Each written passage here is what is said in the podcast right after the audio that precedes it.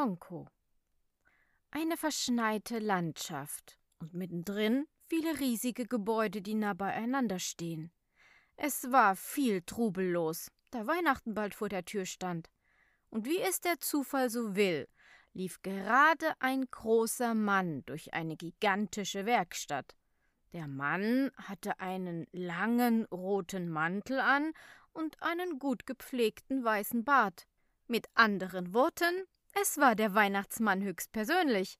Er lief durch die Werkstatt und schaute seinen kleinen eifrigen Wichteln zu. Jeder der Wichtel arbeitete an einem anderen Spielzeug, von kleinen Eisenbahnen aus Holz bis hin zu süßen Puppen, die einen freundlich anlächelten. Der Weihnachtsmann blieb vor einem leeren Arbeitsplatz stehen.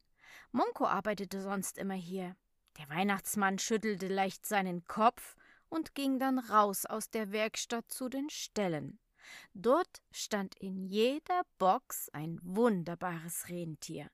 Alle waren stattliche Tiere und sehr kräftig, um den Schlitten mit Leichtigkeit zu ziehen.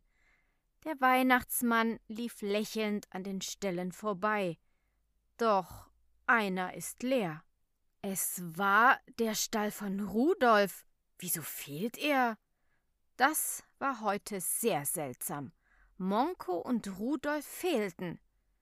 Der Weihnachtsmann begab sich zu seinem Büro und rief nach zwei Wichteln, die für die Sicherheit in der Werkstatt zuständig waren. Er sagte ihnen, sie sollen nach den zwei Fehlenden suchen.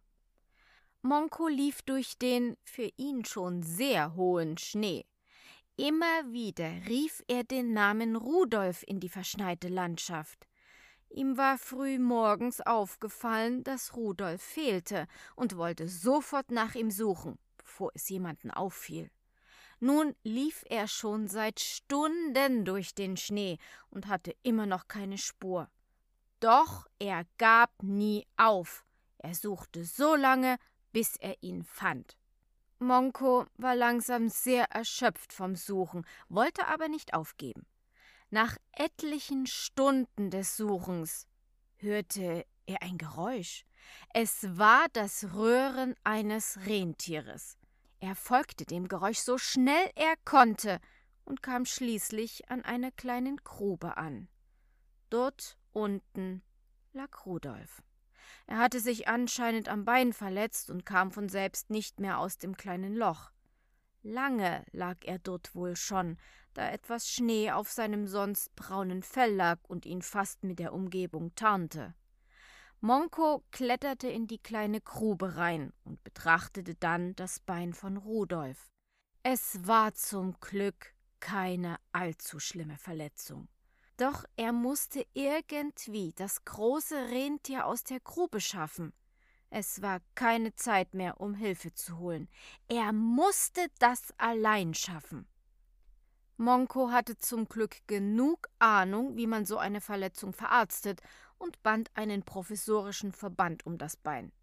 Dann half er Rudolf wieder auf die Beine, es war eine schwere Arbeit, aber nichts hielt ihn davon ab. Gemeinsam liefen sie zurück zu den Ställen, wo Rudolf gleich in Empfang genommen wurde. Viele Wichtel liefen um ihn herum und suchten nach weiteren Verletzungen. Die Gruppe Wichtel gingen mit Rudolf zu seinem Stall, und Monko schaute nur erleichtert ihnen hinterher.